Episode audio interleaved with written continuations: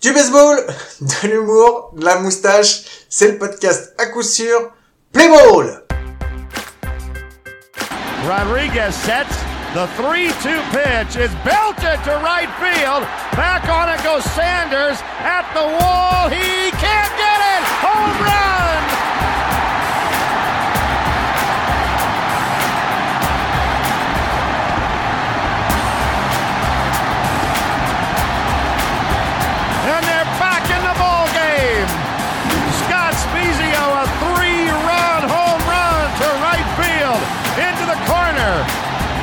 The Giants five, the Angels three in the seventh.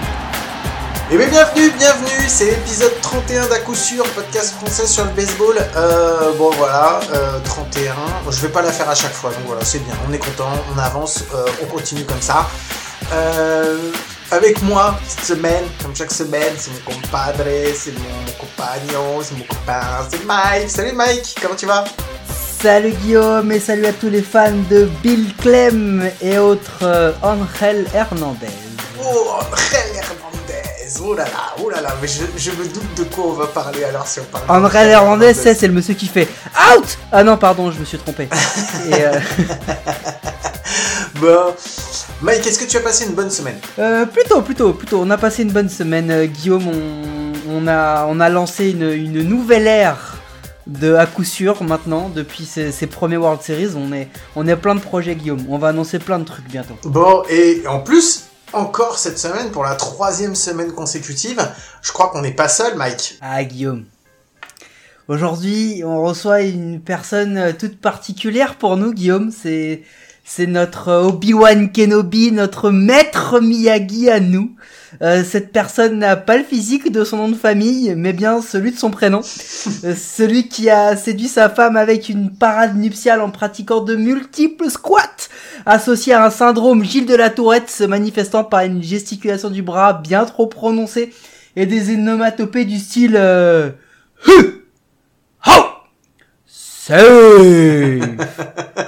Attention Réservez votre semaine, le monsieur parle peu sur le terrain, mais énormément dehors, et nous voilà donc partis pour l'Iron Man du podcast. J'ai nommé, mesdames et messieurs, le pape, que dis-je, le Barack Obama du, de l'arbitrage français, monsieur Gilbert le Jeune en personne.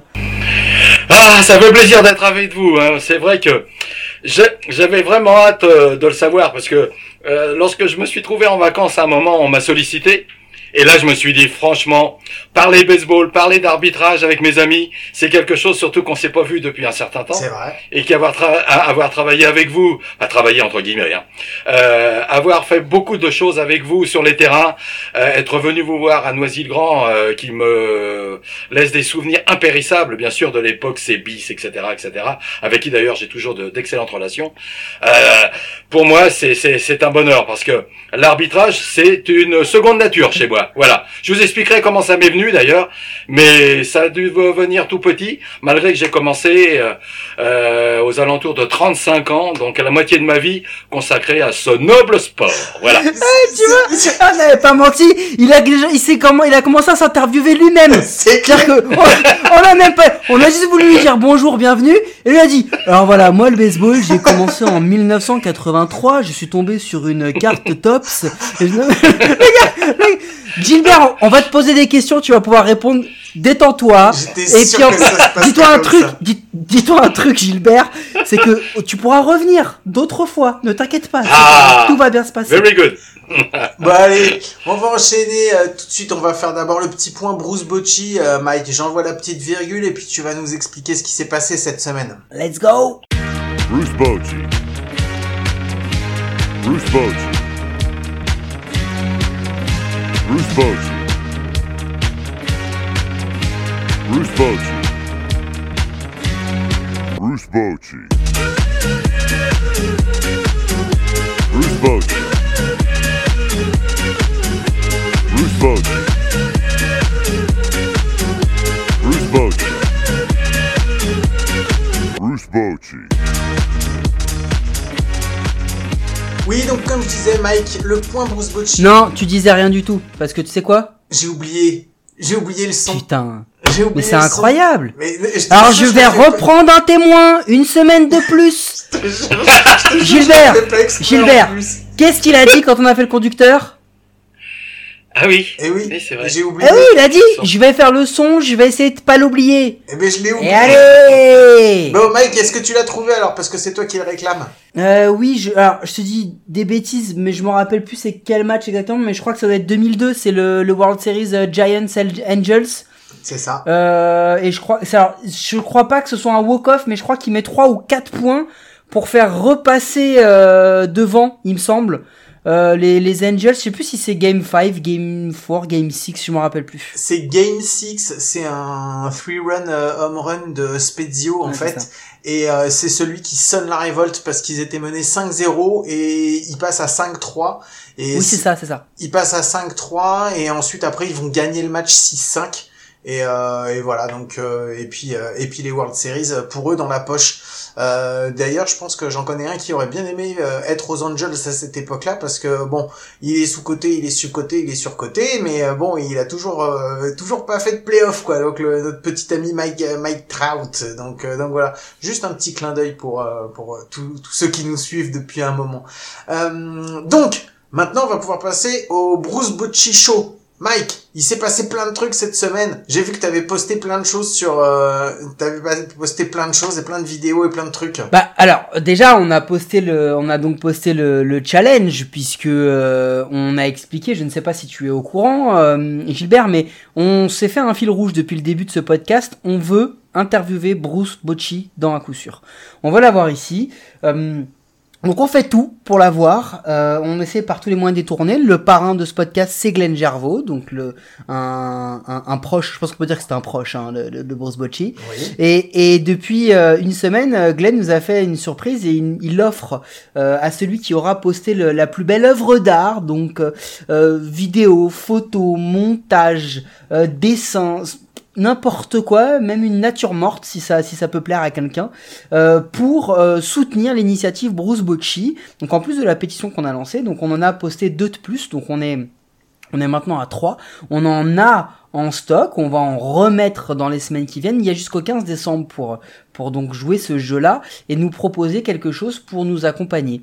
Donc, euh, Guillaume, je pense que toi, tu avais une question pour Gilbert.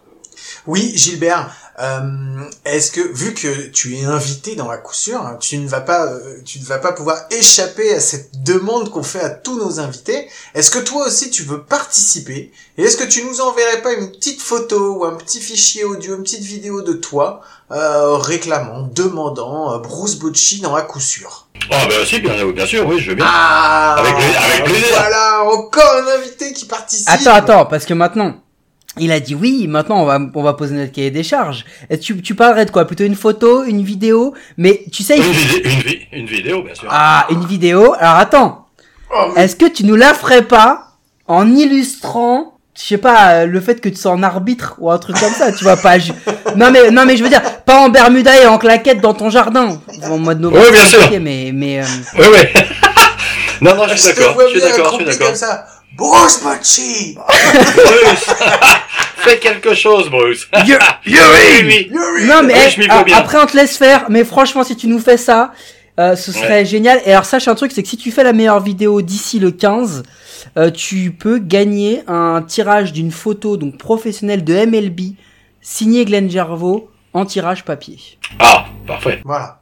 C'est- ouais, que- Très très bien. Ah non, bah là, franchement. Eh ben On voilà. a- on n'a pas fait un truc dégueulasse, euh, voilà, donc on, on s'a- on s'attend à ça.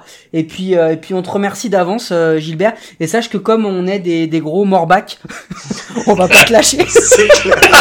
Ah non, mais c'est pas un problème, ça. Non, non, j'ai j'ai confiance. Ah. Et J'ai confiance. entièrement confiance en toi, ça y a pas de souci. J'ai plus confiance en toi qu'en moi-même. Bon, allez. Et t'as bien raison. ouais, vu qu'on a plein de trucs à se raconter, euh, on va passer tout de suite aux news. On va enchaîner avec le jingle news et on se retrouve juste après.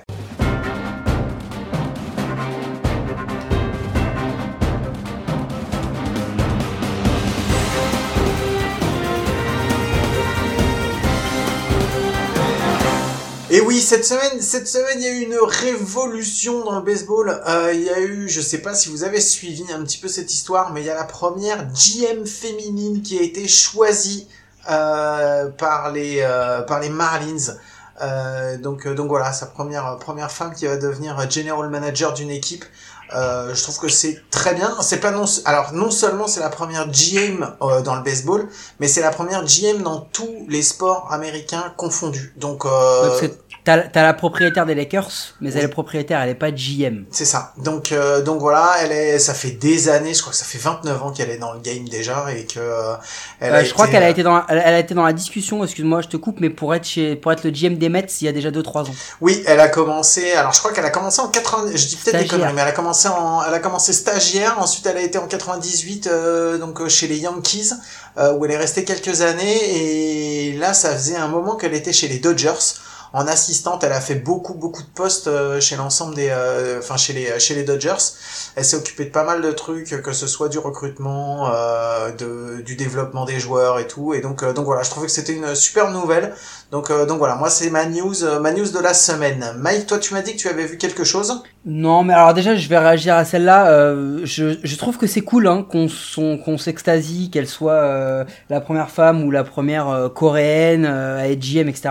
Moi, j'ai envie de te dire que ce soit une femme, un homme, qu'elle soit coréenne, rouge, bleu ou qu'elle vienne d'une autre planète, on la jugera sur ses résultats et, et qu'il faut juste qu'il y en ait plus pour qu'on arrête d'en faire une news extraordinaire et que quand on aura, euh, je sais pas s'il faut avoir la parité ou pas, j'en sais rien, mais quand on aura plus de femmes euh, qui auront des positions importantes dans le baseball, je pense qu'on se portera un peu mieux parce que nous les mecs, on, est quand même globalement des, des gros cons, généralement. hein. Je parle surtout pour toi et moi, Guillaume. Oui. J'intègre pas euh, Gilbert. Euh, mais euh, non, voilà, ce que je veux dire, c'est que voilà, on Joker. quand, quand ça deviendra la normalité, c'est qu'on aura vraiment gagné et c'est pas juste parce qu'on a la première. Donc faut le signaler, mais on la jugera sur pièce et il faut surtout qu'elle soit compétente.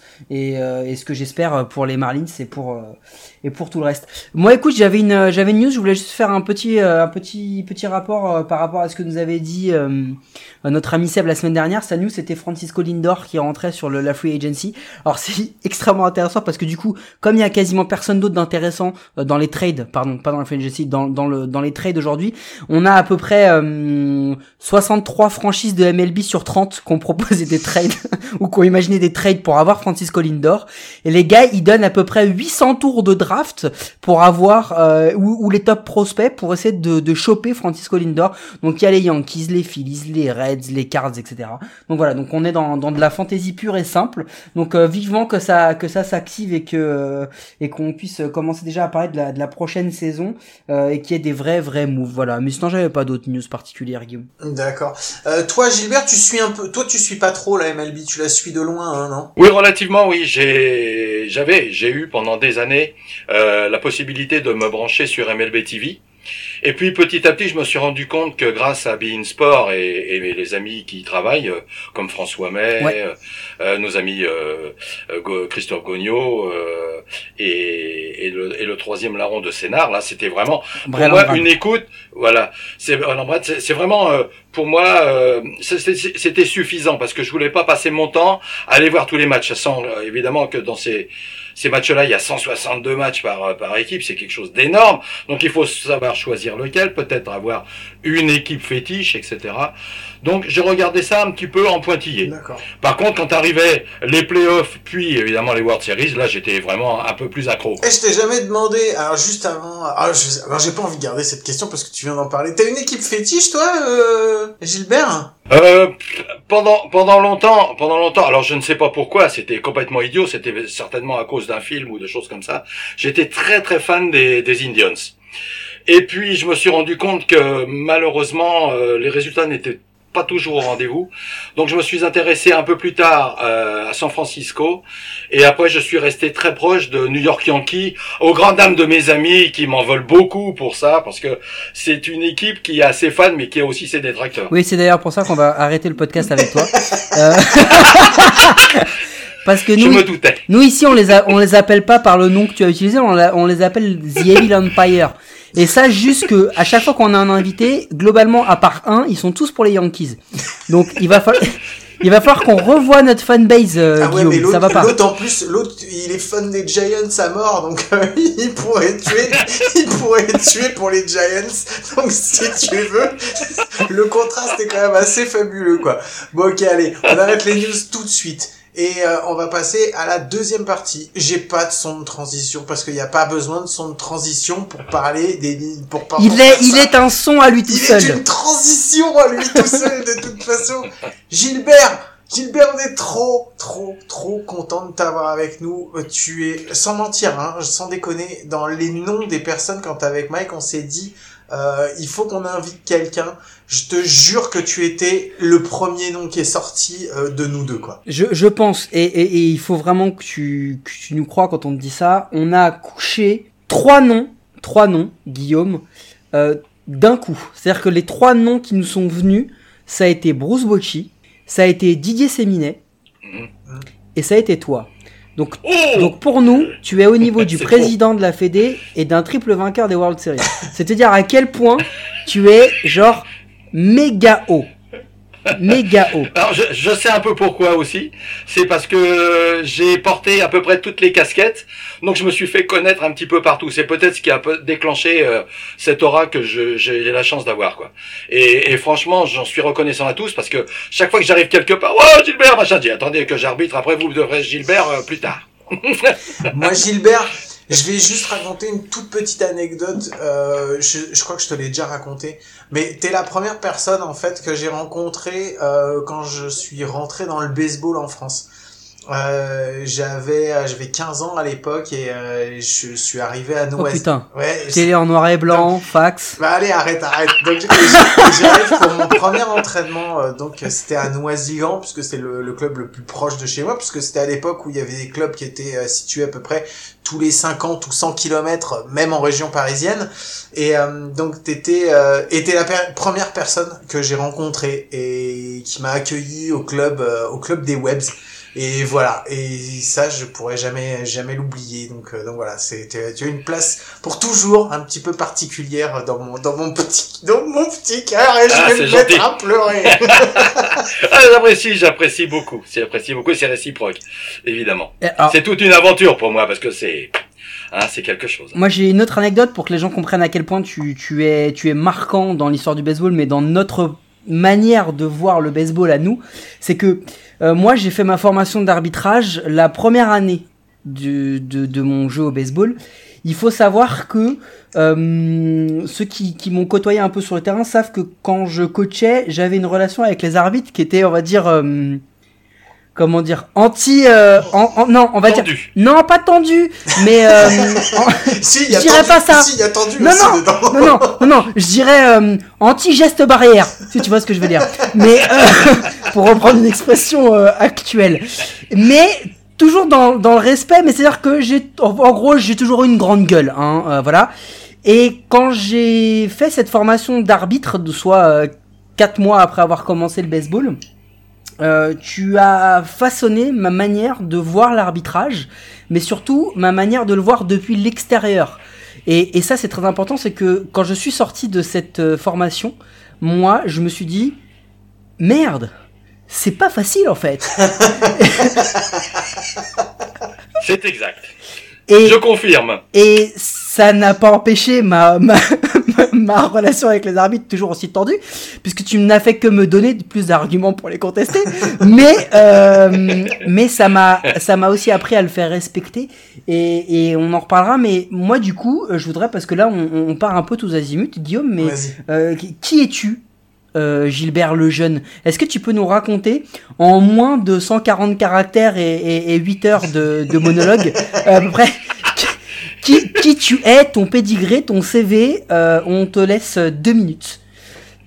Ah bah ça va être très rapide. Hein. Euh, J'étais sportif depuis très longtemps puisque je pratiquais le tennis et le vélo. Et j'ai rencontré qui? À un moment, mon voisin du dessus, qui n'était autre que Robert Monk.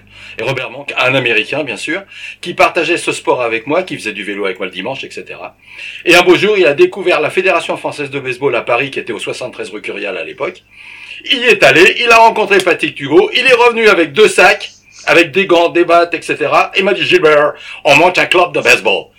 Et moi, j'avais jamais entendu parler de cette discipline, j'avais déjà 35 ans. hein. Et donc j'ai mis ou quoi?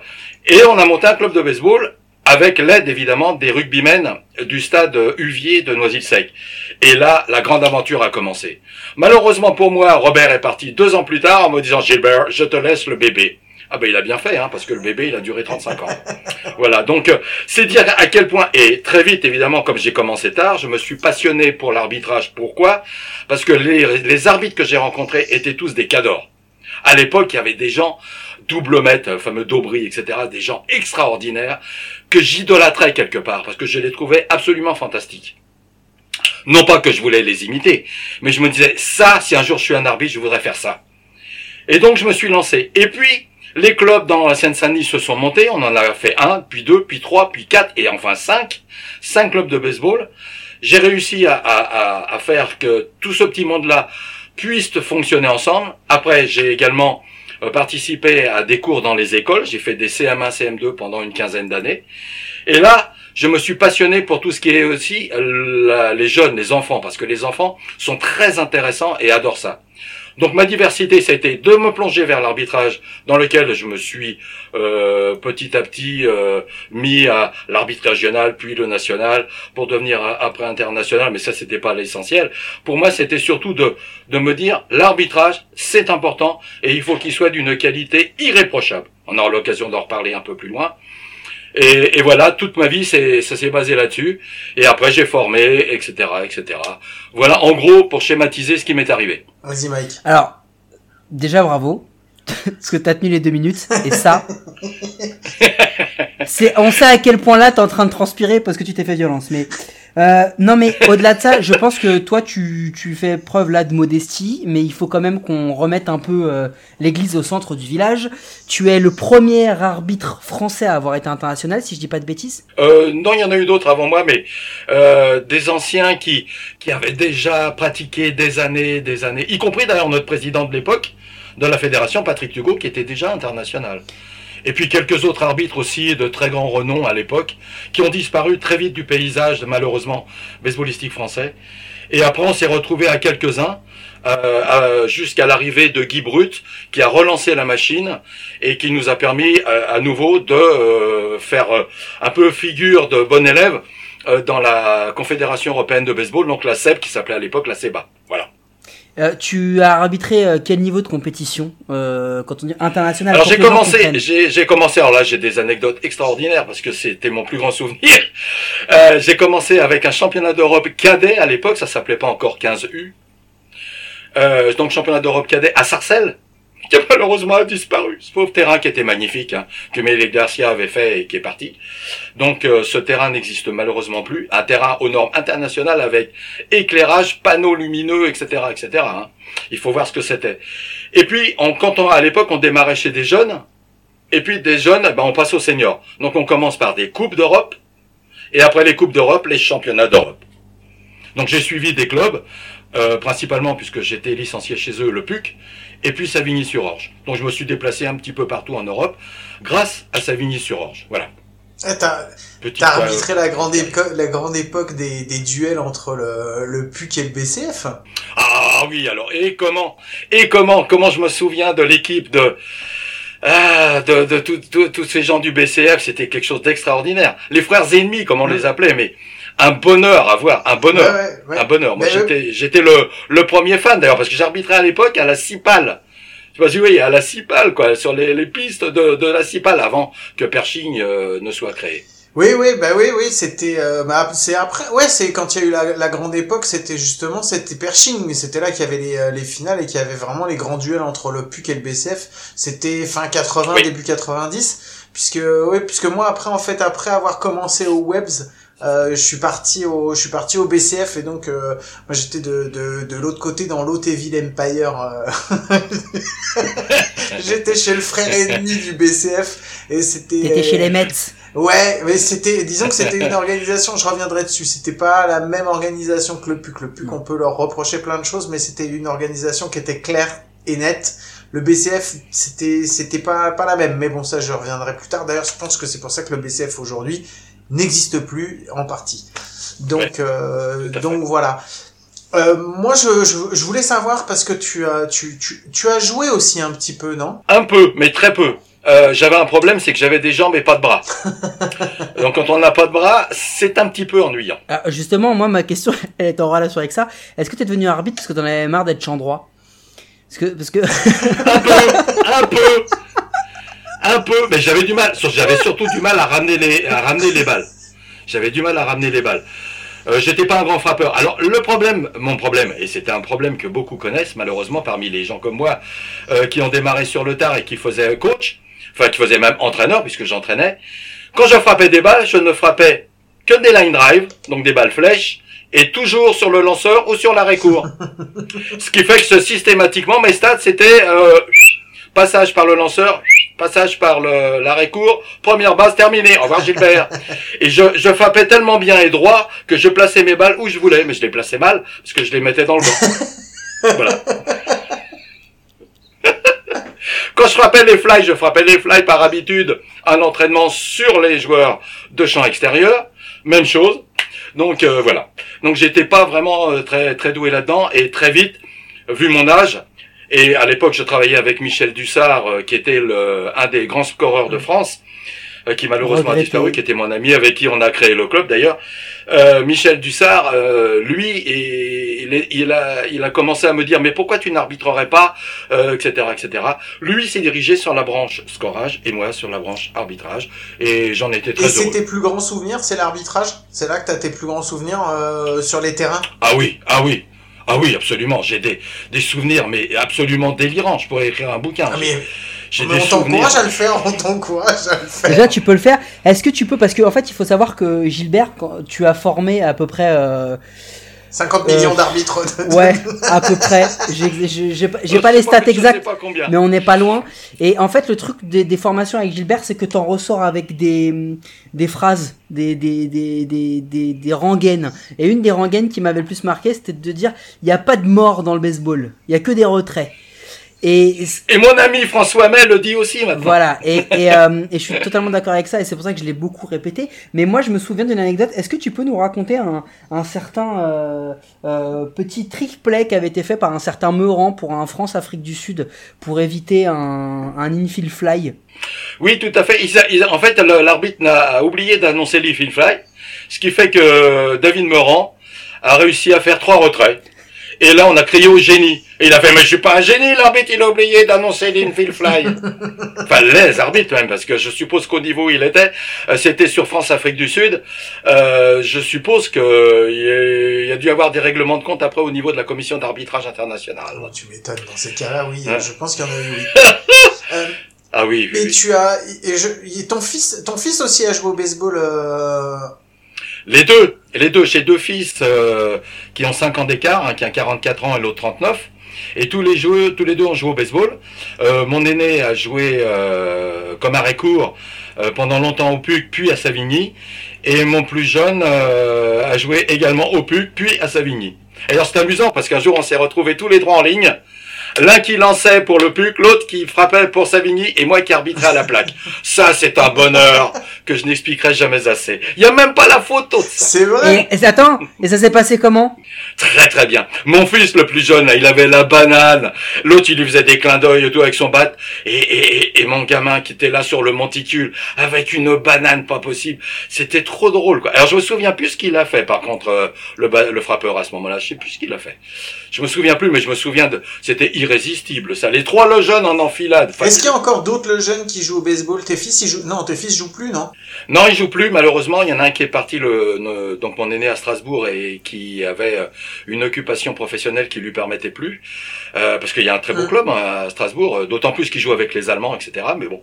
Et, et mon plus jeune malheureusement a été blessé. A été blessé. Il était en équipe de France. A été blessé à 25 ans et il a dû arrêter définitivement. Euh, le baseball parce que quand il a voulu revenir ça se passait très mal il, a- il avait un problème à son bras lanceur et donc il a lâché, il fait autre chose. Maintenant, il fait du golf, il fait un peu tout, du vélo, etc. Donc il y a plus, il y a plus que toi comme le jeune sur les euh, sur les terrains de baseball? Ouais, tout à fait. On a essayé avec le petit-fils, mais le petit-fils, bon, il a, il a 7-8 ans maintenant. Il a démarré, il avait 5 ans, ça lui plaisait pas trop. Euh, voilà, il a, bon, il essayait comme tous les gamins un sport nouveau chaque année, donc euh, il a un peu abandonné et il fait, il change de discipline tous les ans. Et, et toi tu euh, et toi tu continues à arbitrer, toi tu continues à arbitrer euh, en ce moment ou pas? Enfin en ce moment non, mais je veux Oui, dire oui, oui, j'ai- oui, là, cette année, ça a été difficile. J'ai fait deux matchs, hein, pour dire que c'était pas beaucoup. Euh, J'avais dû arrêter il y a deux ans pour des problèmes physiques, parce que je me suis fait opérer euh, plusieurs fois. On m'appelle d'ailleurs Robocop parce que j'ai trois opérations importantes, non qui ne me permettent plus de prendre euh, la plaque, euh, le marbre, plus exactement. Donc euh, je peux arbitrer, mais en base, à condition que ce soit pas trop long. Et là maintenant, bah, avec ce, cette espèce de Covid euh, horrible, on arbitre derrière le lanceur.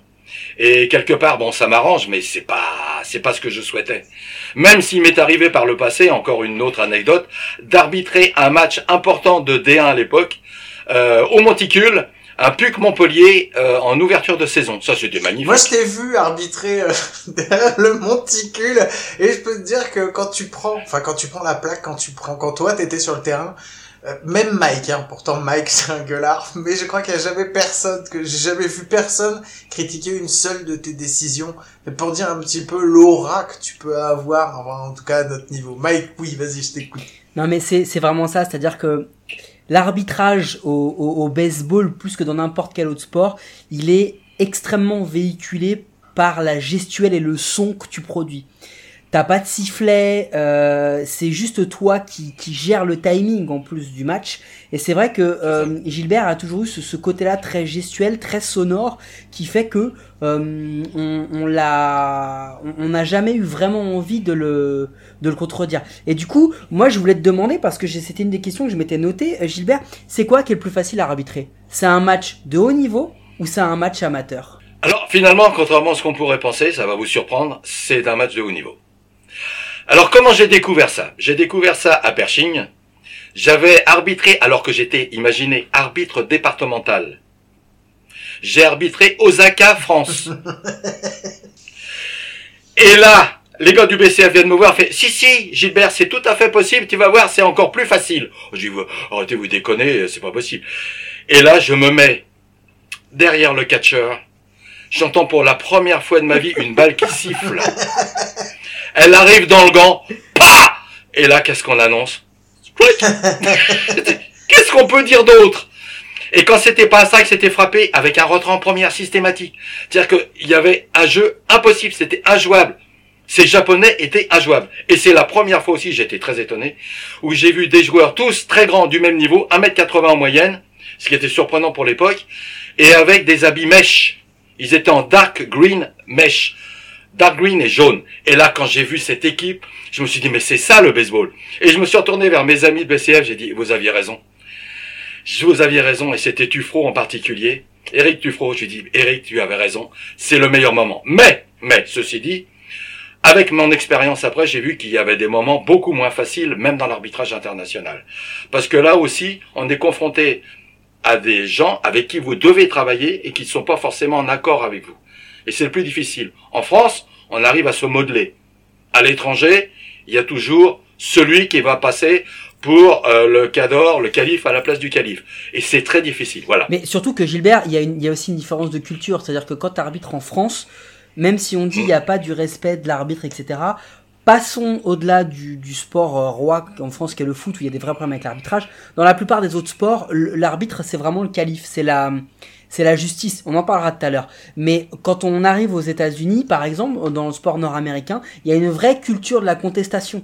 Et encore plus au baseball que sur les autres sports, il est, on applaudit les managers qui vont se faire retirer. Et on, et on dit même que le manager ne se fait pas retirer gratuitement. C'est-à-dire que s'il doit se faire retirer du match, il faut qu'il pourrisse l'arbitre pour qu'il pour qu'il ait mérité de se faire sortir. Donc c'est vraiment ça et c'était pour ça que j'avais j'avais cette question là.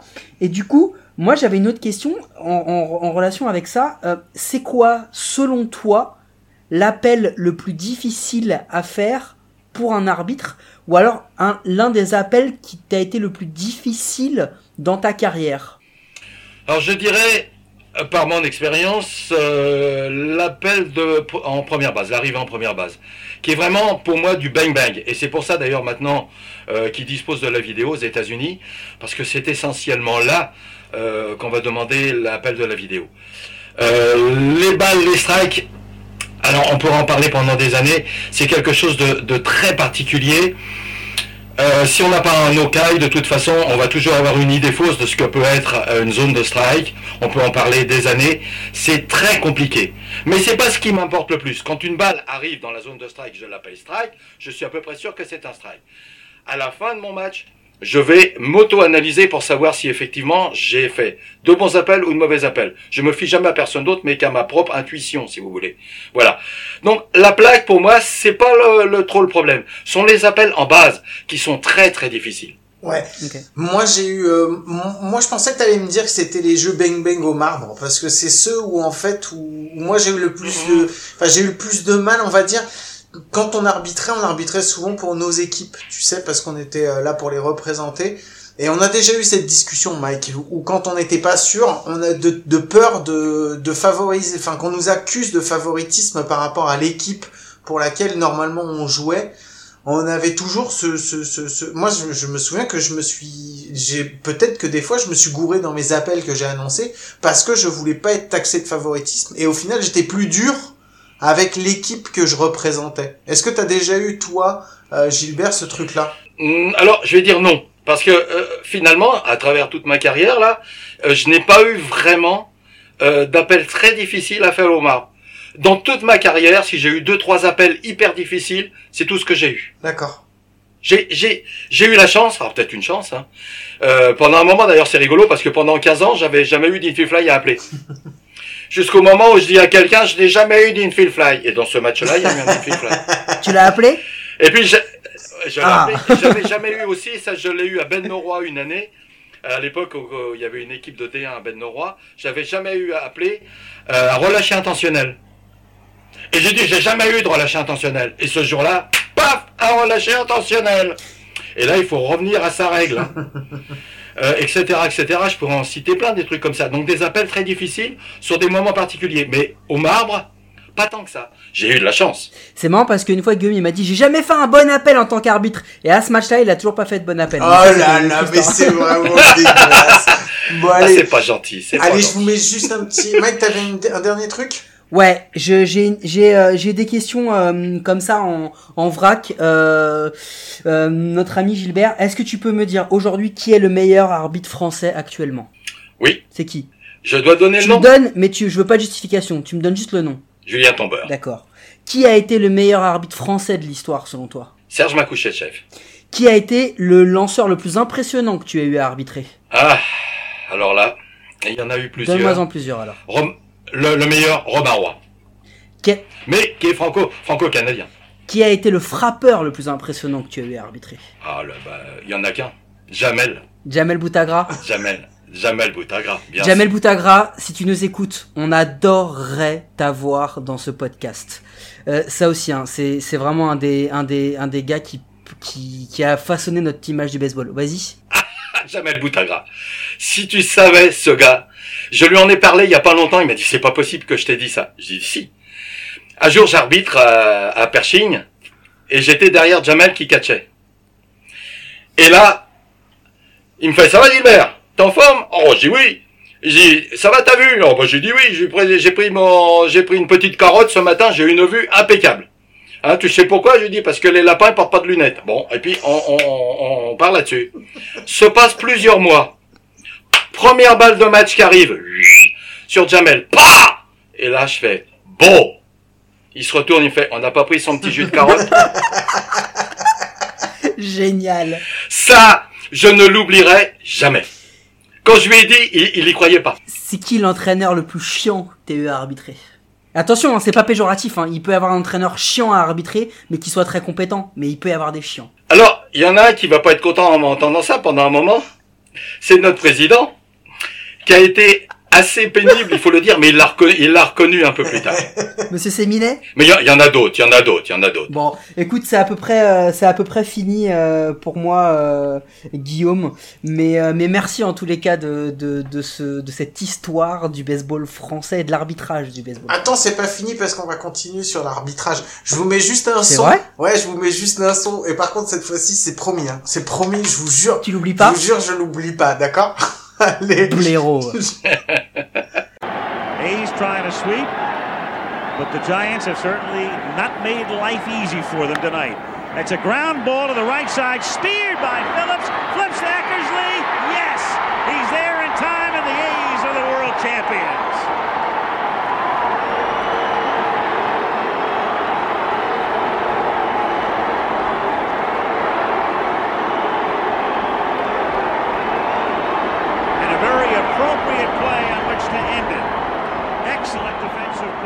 Oui, alors on est de retour. Alors, tout de suite, hein, je vais dire, j'en profite parce que j'ai encore fait une sélection de, une sélection de C'est ce sons. que j'allais dire. Je pense que, je pense qu'il y en a un, s'il les écoute, il va me trucider la Non, prochaine mais fois. Glenn, tu sais, non mais tu, ne- tu connais pas Glenn, il va te mettre un coup d'objectif, t'as pas vu la taille de ses objectifs, mec. Je dis ça parce que le premier match, c'était donc les, euh, les Angels contre les Giants avec une victoire des Angels. Et là, c'est les A's, les Athletics contre les Giants avec une victoire encore en World Series. C'est 89 C'est 89, c'est la grande équipe, euh, la grande équipe, la grande équipe des euh, des des Oakland Athlé- euh, Super Ah oui, Athletics. c'est c'est les Maguire et toute la, toute la c'est Maguire, c'est Canseco, euh, c'est euh, c'est l'époque où il y a Ricky Anderson qui, je crois que c'est l'année où il explose le record du Le vol de record. base. Il doit être à 154 ou un truc comme ça. Enfin, c'est l'année des Bash Brothers. C'est une année absolument folle pour Ah bah c'est simple, hein, t'avais l'impression que c'était une équipe qui sortait tout droit du fitness park. Les mecs, ils, ils, ils les avaient laissés pendant pendant pendant trois ans au fitness park. Ils ont mangé, ils, ils ont bu que de l'eau bleue et que des pilules. Et les mecs, ils sont ressortis. Il y avait, mais sans déconner, le gars, il se pose, mais son son biceps, il touche le, il touche le le backstop. Les mecs étaient trop larges. C'était que des que des monstres. Je vous invite, si vous avez jamais vu euh, des photos de Maguire avant sa période, euh, sa Oh l'avant après. L'avant-après, c'est assez impressionnant parce que ses premières années, donc quand il joue au Hayes, c'est absolument fabuleux. Il c'est vraiment le the skinny guy quoi. Il est vraiment tout tout tout sec et tout machin. Donc voilà, quand tu vois euh, ça, Ah bah tu, tu prends Beetlejuice, tu lui mets le pouce dans la bouche, tu souffles et il gonfle. Pareil, Maguire, avant après. c'est exactement ça. Voilà, donc voilà, c'était juste un petit Analyse de l'expert. Voilà, hein. c'était juste un petit message pour dire pardon, excuse-moi, excuse-moi Glenn, je l'ai pas fait exprès, je m'en suis rendu compte quand je les ai tous envoyés, je me suis dit oh là là là là, heureusement que c'était pas Glenn. Moi, c'est la première chose à laquelle j'ai pensé. Mais je, ça m'étonne pas. Allez, on revient sur l'arbitrage. Euh, on a eu des discours, euh, Gilbert, on a eu, on a eu pas mal de, de on, c'est pas la première fois qu'on parle de l'arbitrage dans le podcast, on l'a déjà évoqué plusieurs fois. Euh, on voulait avoir ton avis parce qu'on a eu, on a donné notre avis, Mike et moi, un avis de pas expert du tout, mais de mecs qui ont déjà fait de l'arbitrage. On a eu l'avis de notre ami, de notre ami québécois Sébastien, avec qui on a discuté d'arbitrage. Et je, on voulait avoir ton avis justement sur l'arbitrage. Aujourd'hui, en MLB, euh, je sais pas comment c'est en France, mais vu que c'est moins médiatisé, il y a moins ce souci-là. Mais en MLB, il y a énormément de, euh, de critiques sur l'arbitrage. Et euh, je pense pas que l'arbitrage soit devenu plus mauvais. Je pense que tout le monde, vu que maintenant sur les écrans il y a les, euh, il y a la zone de strike qui apparaît, je trouve que les, c'est pas juste pour les arbitres parce qu'ils sont plus mis en, on les met plus vite en faute. Euh, je voulais savoir, euh, je voulais avoir ton ressenti à toi, Gilbert, là-dessus. Est-ce que tu as l'impression que les appels sont plus mauvais qu'avant, ou est-ce que c'est parce que tout le monde se prend maintenant pour des arbitres et se permet de juger quelque chose qu'ils ne connaissent pas? Euh, je serais tenté de dire oui et non. C'est-à-dire que euh, la sensation que j'ai depuis très très longtemps, c'est qu'il est difficile euh, d'aborder une bonne zone de strike et que malheureusement aux États-Unis, euh, par les consignes qui ont été données, elle a changé euh, d'une année sur l'autre, ou de, on va dire cycliquement environ tous les dix ans. Et donc ils ont eu des consignes de prendre sous le genou, au genou, au-dessus du genou, etc., etc. Et là, là en largeur, c'est partait, ça partait à gauche, ça partait à droite. Euh, ce qui a changé, évidemment, la zone, c'est que les lanceurs pouvaient se mettre sur le bord de la plaque de lanceur. Et donc, ça a fait des effets encore plus grands. On a vu euh, un petit peu de tout. Et, là, euh, moi, personnellement, je serais très gêné si je devais donner des consignes particulières. Je ne donne pas des consignes par rapport à ce que je vois aux États-Unis, mais par rapport à ce que je ressens de nos lanceurs français. C'est-à-dire que là, je leur demande effectivement de prendre une balle à l'intérieur, une balle à l'extérieur, pas plus, euh, de ne prendre que au milieu du genou et pas forcément sous le genou. Je, moi, je suis pas très généreux dans ma dans ma zone. On me l'a souvent reproché. Alors, il y a des arbitres effectivement qui sont des arbitres qui prennent très à l'extérieur, d'autres pas du tout. Et le problème qu'on a à travers tous ces arbitres, c'est qu'il n'y en a pas un pareil. Donc, euh, il faut qu'il se fasse à la zone de l'arbitre. Alors, effectivement, mais ceux qui m'ont euh, précédé et surtout mes formateurs m'ont dit les lanceurs doivent se faire à la zone de l'arbitre. Alors je suis pas tout à fait d'accord avec ça. Ah ouais, vas-y, explique-nous. Bah parce que c'est pas l'arbitre qui fait la zone. La zone est la zone. C'est pas parce qu'un arbitre se gourre, on va dire avec des gros guillemets, euh, qu'il a raison. Un- Une zone, elle est définie. Elle est définie par un volume. Si cette balle n'entre pas dans le volume et n'arrive pas dans le gant du catch comme il faut, c'est à lui de juger sa balle, effectivement. Mais c'est la balle qui va diriger le jeu. C'est pas l'arbitre qui va diriger le jeu. C'est la balle, la manière dont elle va rentrer dans cette zone, qui va, qui va donner la, la zone de strike, la prise. Ça, pour moi, c'est très important. Et alors, pour faire comprendre ça, c'est vraiment pas évident. Parce que les arbitres, et surtout chez nous, ils ont l'impression qu'ils ont toujours raison. Ça, c'est une idée fausse. On n'a pas forcément raison. Il faut s'adapter et regarder comment font les petits collègues. Et surtout pas se référer à ce qui se fait aux États-Unis, parce qu'ils ont une zone absolument différente. Alors justement, on, parle de ça, mais euh, l'un des des avis qui a été assez euh, discordant euh, quand on a eu des, des invités pour en parler, etc. Est-ce que tu es pour ou contre l'aide vidéo? Et si oui ou non, qu'est-ce qui pour toi aide et qu'est-ce qui n'aide pas les arbitres dans ce qui est mis en place? Dans l'arbitrage vidéo au baseball Alors l'arbitrage vidéo, moi personnellement, alors c'est peut-être parce que je suis un ancien, je suis contre. Maintenant, euh, qui puisse aider euh, effectivement euh, les, je ne sais quoi, les superviseurs, etc., même l'arbitre, une fois que le match est terminé, à se dire ah oui, là il faut peut-être que je retravaille ceci ou cela, pour lui, oui. Mais le fait de le voir à la télévision, pour moi, ça n'apporte pas grand-chose, surtout que euh, la télévision c'est une fenêtre. Et c'est pas ça la zone de Ah, prise. Moi, je suis d'accord. Je, Je suis- d'accord avec toi. Je pense que ça doit être un outil d'amélioration, pas un outil de jugement. Parce que c'est Exactement. exactement ce qu'on en fait. Et après, Guillaume, je te laisse réagir, mais je pense que c'est exactement ça. C'est le truc, c'est que aujourd'hui, l'arbitre, quel que soit le sport, mais encore plus au baseball, il est un peu l'incarnation de la, de la justice, du pouvoir. Et on on n'accepte pas euh, aujourd'hui dans notre société et encore plus dans dans d'autres euh, cultures, on n'accepte pas que la justice ou que le pouvoir fasse des erreurs. La justice et le pouvoir n'a pas le droit à l'erreur. Alors, il y a justement un gros truc qui a modifié beaucoup les façons de voir, c'est justement cette multiplication des jeux sur lesquels tu peux appeler une aide vidéo pour pouvoir revenir sur l'arbitrage. Et ça, ça, je pense que ça a changé beaucoup de choses dans la façon dont on voit, parce que tu, tu dis bon, l'arbitre, a- l'arbitre peut se tromper, l'arbitre n'est pas non plus, euh, n'a pas, enfin, n'est pas, n'est pas forcément omniscient, et il a le droit, enfin, il a le droit. C'est mieux s'il se trompe pas, mais ça peut arriver. On a, moi, je connais personne qui a jamais fait d'erreur. Et le problème, c'est que en mettant la possibilité de faire un appel à un arbitrage vidéo pour vérifier l'appel du euh, de l'arbitre, je pense que tu, in- tu tu induis dans l'esprit des gens le fait que ah bah tu vois regarde l'arbitre là ils sont revenus sur sa décision c'est qu'il s'est trompé.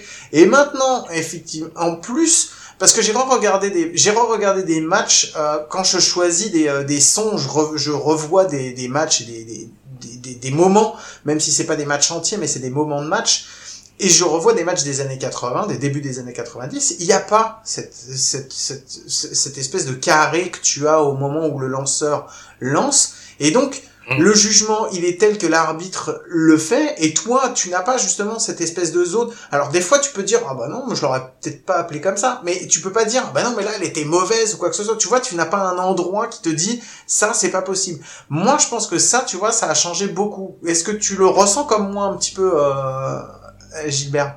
Ah oui, exactement. Ah, je le ressens tout à fait comme ça. J'ai, je sais pas, c'est pas que j'ai pas confiance dans, dans ces machines. D'ailleurs, on le retrouve au tennis euh, maintenant. On voit même des matchs maintenant où il n'y a plus de juge de ligne, mais uniquement de l'arbitrage électronique. C'est assez curieux. Si, alors, si je suis pour la vidéo en ce qui concerne les arrivées en base, par exemple, qui peuvent être vraiment litigieuses, mais vraiment litigieuses, et surtout le problème des home runs, parce que sur un home run, euh, c'est tellement compliqué sur les terrains professionnels que quelquefois, sans l'aide de la vidéo, on peut pas trop savoir. Là, je suis d'accord. Mais faire appel à la vidéo d'une manière permanente euh, en se disant ah cet arbitre là qu'est-ce qu'il est mauvais alors ça je suis tout à fait contre quoi. C'est c'est c'est c'est ça. Il faut que ça il faut que ça reste humain il faut que ça reste oh là là j'ai beaucoup de réticence par rapport à tout Alors ça. moi je veux, juste revenir sur un truc, tu as raison, il y a plus de juge de ligne dans certains tournois euh, de l'ATP du tennis, mais pourquoi? Parce que ce qu'on juge, c'est une euh, trace à plat. Et c'est ça qui est très important de préciser. Tu l'as dit tout à l'heure, une zone de strike c'est un volume, c'est pas plat, c'est de la 3D. Le tennis, c'est très simple. La balle touche une ligne ou une zone plate et on peut juger de la marque qui est laissée par la balle. Il n'y a, pas de contestation possible. Par contre, sur la zone, il y a une forte interprétation, c'est-à-dire que c'est un humain qui va placer sa zone de strike là où lui il juge qu'elle est bonne. Donc il met son carré là où il juge qu'elle est bonne, mais elle varie d'un joueur à l'autre. Alors qu'au alors Évidemment. tennis, les lignes ne varient pas, c'est toujours les mêmes, donc c'est irréfutable. Et je suis d'accord avec toi, là où il y a un vrai apport de la vidéo, ce sont sur les jeux euh, à la première base, parce que de toute façon c'est simple, il- le jeu il est simple, c'est le pied touche-t-il le coussin, le première base touche-t-il le coussin avec son pied, la balle est dans le gant avant ou après que le pied du coureur touche la, la base. Basta. Ouais. Après, on le voit souvent sur les autres plays, sur les tags, sur les, les, choses un petit peu plus complexes. Là, alors ça peut durer un quart d'heure, le, review. Et en plus de ça, t'as as, toujours un avis sur deux qui est différent. Le consultant va te donner un out, le, le journaliste va te donner un safe, et l'arbitre, il va te dire je sais plus. Et en fait, on, on ne laisse plus l'être humain prendre sa décision. Et il y a aussi un autre truc qui est très important, et moi, ce sera ma conclusion de ce sujet-là, c'est que l'erreur est humaine et elle crée aussi la dramaturgie. Et dans le sport, si on mécanise tout, on enlèvera de l'émotion. Parce que tu ne seras jamais aussi content quand tu as ton arbitre qui te, lâche un gros safe au marbre, instantané, et toi tu exploses, qu'après on te dit, attends, attends, je vais regarder le replay. Ah non, finalement il est out. T'enlèves l'émotion de l'instant avec la vidéo, et tu l'enlèves vraiment de manière encore plus importante, c'est que même maintenant, quand tu as un jeu au marbre, si c'est ton équipe, t'es là et tu te dis, Ah, je sais pas. Donc l'arbitre il a dit safe, mais tu dis, ah attends, il y a review, je sais pas. On est en train d'enlever l'émotion du sport. Et n'oublions pas que beaucoup, beaucoup, beaucoup de grands moments du baseball, ce sont aussi des erreurs, qu'elles soient d'arbitre, qu'elles soient de joueurs. Et c'est ce qui crée aussi cette histoire du, du, du baseball. Et c'est ce qui nous fait aimer ce sport, c'est l'incertitude. Donc je pense que trop de vidéos, trop de, hum, trop de technologie vient tuer cette partie émotionnelle. Et là-dessus, Ah oui, je suis tout à fait d'accord. Tout à fait. Bon, et ben vu qu'on est tous d'accord, on va s'arrêter là pour le moment parce que euh, voilà, on a bien parlé d'arbitrage. Euh, on va faire la, on va faire la petite euh, petite virgule musicale pour le dernier sujet du jour et puis on se retrouve, enfin le dernier sujet, le dernier sujet de l'épisode et puis on se retrouve juste après. Were you trying to get crazy with this, eh? Don't you know I'm loco?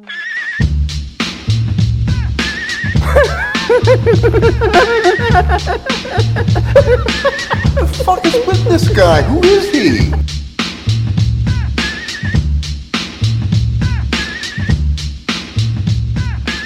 Ok, allez, pour la connerie du jour, euh, c'est moi. C'est moi qui l'ai faite, c'est moi qui y ai pensé.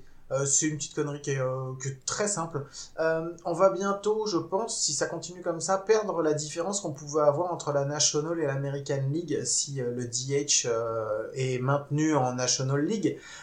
Est-ce qu'on garderait pas une règle euh, ou qui serait différente quand même pour garder cette, cette petite euh, cette petite différence qu'il pouvait y avoir entre l'américaine et la national? Si on doit pas garder le DH et si on doit mettre un DH dans chaque euh, dans, dans les deux conférences, quelle règle on pourrait mettre qui ferait une différence entre la national et l'américaine? Est-ce que vous en avez une en tête?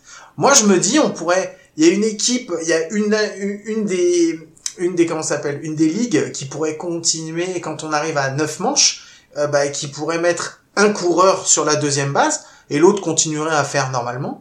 Ou alors sinon, euh, on pourrait dire qu'il y a une des, euh, enfin la national par exemple, qui ferait les, les ces double headers en 7 innings, alors que les autres les feraient encore en 9 innings. Qu'est-ce qu'on pourrait faire pour euh, garder une différence? Bah déjà ce qu'on pourrait faire c'est faire en sorte que dans tous les stades de la National on continue à avoir des supporters de manière régulière et, et pas en, en américaine. Genre je pense à Tampa. Je dis ça comme ça hein, mais euh, mais ça c'est- c'est un truc qu'on pourrait faire. On, on continue à, à bannir parce que c'est pas possible. hein. Je pense qu'ils sont il faut les bannir. Ils sont bannis les supporters de Tampa Bay Rays. C'est pas possible parce que sinon il y en aurait. On est d'accord? Ah, Je sais pas, je sais pas, c'est pas le même problème pour les Marlins. Est-ce que c'est pas un problème de Floride? Est-ce qu'on ne devrait pas faire une ligue de Floride, une ligue indoor où ils jouent juste entre Si, il faudrait faire des mecs qui non, il faudrait faire des mecs qui jouent en slip fluo avec du tan et ultra bronzé et ultra bodybuildé. Je pense que ça correspondrait à la Floride. Non mais quelle, quelle règle on pourrait faire Quelle règle on pourrait faire pour garder une petite différence quand même entre la nationale et l'américaine? Parce qu'on est d'accord que là on se dirige vers une euh, vers une uniformisation des deux euh, des deux ligues, hein, je pense. Hein. Bah, et déjà, Ah, moi, une- Vas-y, vas-y. Pardon. Une, une, une, une règle qui, qui m'a beaucoup choqué, c'est celle euh, de la fin du bus sur balle intentionnel. Euh, Celle-là, euh, elle m'a traumatisé, elle me traumatise toujours d'ailleurs. Euh, de voir un joueur euh, qu'on envoie directement en première, sans jeu, sans rien, c'est assez curieux. Alors bon, là on pourrait pas le faire pour l'une des ligues et pas pour l'autre, naturellement, mais mais ça pourrait être Moi je suis d'accord, ça m'a manqué ça depuis qu'ils l'ont enlevé, tu sais, parce qu'en fait il y a même plus d'erreurs, de trucs comme ça, les quatre balles qui sont envoyées avec le catcher qui est debout, le nombre de feintes où il y a eu comme ça où tu te dis que le mec il va le sortir et, il- et en fait il revient, il se met, le catcher il se remet et il le strike out comme ça, c'était génial, je trouve que t'avais plein de trucs que tu pouvais faire. Moi, je l'ai vu, je l'ai vu ça sur une finale à Montpellier. C'était Savigny-Montpellier, c'était mon fils justement qui lançait. Et à ce moment-là, Christophe Gogno a vu arriver une quatrième balle sur donc un BBI. La il l'a pulvérisé et il a fait un home run là-dessus qui a fait gagner le match. Ah. Et ça, je m'en souviendrai toute ma vie, quoi. Par contre, une, une règle qui me manque pas du tout et où je suis bien content qu'il l'ait mise, tu sais, c'est sur les jeux euh, brutaux euh, sur base. Euh, que ce soit les arrivées sur le catcher euh, au, au marbre ou même tu sais pour essayer de, de casser le double jeu avec les mecs qui arrivaient avec les pieds en l'air et tout Oui. machin Oui. ça tu vois ça me manque pas du tout je suis bien content qu'il y ait plus ça tu vois ça ça fait euh, c'est parce que sinon on Ouais. peut faire une ligue où t'as le droit de faire ça et t'as le droit de garder ta batte et même de taper les mecs euh, qui sont sur ton chemin tu sais hein. on fait une ligue de ba- de vrais bad boys et une ligue de tout gentils quoi. Non, cette, cette règle au, au catcher, là, elle est, elle est vraiment importante. Parce que bon, déjà, il y avait des accidents, et puis euh, voilà. Donc, il faut que ce soit la même pour tout le monde. Et, le fait qu'il l'ait intégré, nous, on l'a même intégré d'ailleurs dans nos cours maintenant, hein. même si maintenant, euh, je ne suis plus formateur, j'ai vu passer les vidéos. Et c'est vrai que c'est très, très bien fait. On se rend compte e- effectivement que euh, l'un peut faire euh, des bêtises, l'autre euh, peut-être... euh, mais quoi qu'il en soit, c'est hyper Ouais. dangereux par contre hyper dangereux. Et on, et on peut pas, nous, à- admettre en tant Je suis qu'arbitre d'accord. Par dangereux. contre, elle reste super difficile à arbitrer cette règle sur les arrivées au marbre parce Oui. que euh, la notion de savoir si le catcher va faire interférence ou, ou pas, et, ou en se mettant sur la ligne, tu as des fois des jeux au marbre qui peuvent être justement compliqués à appeler comme ça parce que tu vois que ta balle Oui. effectivement est lancée, et mais enfin c'est c'est c'est c'est très compliqué. Mike, toi t'en penses quoi de ça? Bah, je pense que c'était de la, c'était de la logique en fait. Au bout d'un moment, il a fallu attendre, euh, il a Ouais. fallu attendre euh, un ou deux drames pour se dire que bon, euh, ce, ce sport n'est pas un sport de contact quoi. Donc euh, il faut, il faut, il faut abolir cette règle. Non, non, je, pense- que c'est, c'est une bonne chose et effectivement, heureusement qu'il la garde dans les deux. Bon bah voilà, donc c'était ma petite connerie, à réfléchir un petit peu à des règles, euh, des règles qu'on pourrait garder, remettre ou enlever, ou est-ce qu'on est content comme ça? Bon bah voilà, je vous laisse aussi euh, le soin de, de voir. Euh, merci, merci à tous les deux pour euh, cet épisode euh, qu'on a passé ensemble, c'était super cool. Euh, avant qu'on se quitte, je voulais savoir, parce que j'y pense, donc je vais vous le demander, est-ce que vous avez reconnu le son de fin qu'on va mettre ou pas? Gilbert, est-ce que tu l'as reconnu celui-là, le dernier le, dernier son, quand? le dernier son que je t'ai envoyé, le troisième son. Est-ce que tu l'as reconnu? Ah non, Non? non, pas du tout. Mike, Ah non, tu l'as reconnu? Ah bah, je, alors, je Oh, suis pas doué là-dessus. c'est quoi alors. c'est, c'est les World Series 95, non? Ouais, c'est les World Series 95, c'est ça. C'était, y avait les Braves qui le gagnent, donc C'est euh, ça. ça. me laissait trois choix. c'est les, c'est les, Donc, euh, les Braves contre les Indians. euh, C'était Mais j'ai le, pas l'histoire. le game 6. Bravo. Ben Bravo, non, Mike. mais c'est juste que les, les Indians, se- enfin les Braves se sont qualifiés tellement, tellement, tellement de fois pour les euh, pour la post-season où ils ont remporté pendant un nombre un nombre de fois incalculable leur euh, leur leur conférence et en fait sur sur toute cette euh, ils ont eu une dizaine d'années qui ont été magnifiques et sur cette dizaine d'années ils ont remporté qu'un seul championnat. C'est absolument fabuleux parce qu'ils ont sûrement eu une des meilleures équipes euh, pendant dix ans euh, et Les sans- Keeper Jones. et c'était absolument hallu- Ah bah, hallucinant et ils ont eu ils ont qu'un seul World Series. Donc euh, donc voilà une petite pensée pour les Braves aussi. Voilà c'est pour ça que je vous ai mis un petit son un petit son comme ça Allez, cette fois-ci, c'est bon. Ah. Je vous remercie beaucoup tous les deux. Merci surtout Gilbert, parce que bon, Mike, toi, je te vois toutes les semaines, donc, euh, donc voilà. Mais Gilbert, ça me... je suis content qu'on ait enfin réussi à se caler, euh, à se caler une date pour qu'on puisse faire un, un- un épisode ensemble. S'il y a une chose que je peux te promettre, c'est que je pense que ce sera pas le dernier. Euh, je pense que c'est pas Mike qui va me contredire. Mais vraiment, vraiment, c'était un, un- un- un immense bonheur de pouvoir partager ça avec toi, avec tous les auditeurs qu'on a. Et puis, et puis voilà, parce que c'est aussi te rendre, te rendre hommage à toi qui a tellement œuvré pour, euh, pour le sport qu'on pouvait pas passer à, à côté de, à côté de- d'une, on pouvait pas passer à côté d'une émission sans toi. Je, je- je confirme ce que dit, je confirme ce Ah que bah, dit merci. Guillaume. Effectivement, c'était un réel plaisir. Euh, tu nous as abreuvé encore d'anecdotes et d'avis éclairés sur sur l'arbitrage. Donc on est content. Ce sera pas la dernière fois, effectivement. On, s- on- on le sait, ça déjà. Avec plaisir. Et, euh, et je vais même te, te dire qu'il y a des chances que tu sois notre agent double pour nous permettre euh, d'obtenir d'autres invités, puisque tu as le bras long, et ça on le sait. Euh, donc, euh, donc voilà, donc merci à toi euh, Gilbert, et puis merci à toi Guillaume. Mais non, mais c'était un plaisir. Euh, merci à tous aussi de nous avoir écoutés. Vous pouvez nous retrouver, bah, comme, comme d'habitude, sur tous les sites, les sites de podcast, sur iTunes, sur le site Go de Parlons Sport. On est sur SoundCloud. Euh, c'était l'épisode 31. C'était un vrai bonheur. Mike, euh, on se retrouve pour l'épisode 32 à coup sûr, non? À coup sûr, la semaine prochaine, 32. Alors si on se retrouve la semaine prochaine, et tu sais quoi? Je crois que ça va être un épisode, ça faisait longtemps qu'on n'avait pas fait ça, ça va être un épisode qu'on va faire tous les deux en plus normalement. Dis pas ça, les gens ils vont pas écouter après. Bon allez, je vous fais à tous des gros gros gros bisous, passez une très très bonne semaine, profitez bien. Euh, bah, pff, J'allais dire sortez couverts, mais oui il y a le Covid, donc euh, restez aussi chez vous. Et puis, euh, et puis bah, Ouais. bonne patience, ça finira par payer. Allez, bisous à tous, à plus. Salut Merci les amis. Au revoir. Mark gets the sign. The wind and the pitch. Here it is. Swung. Fly ball deep left center. Grissom on the run. Yes! Yes! Yes! The Atlanta Braves have given you a championship. Listen to this crowd.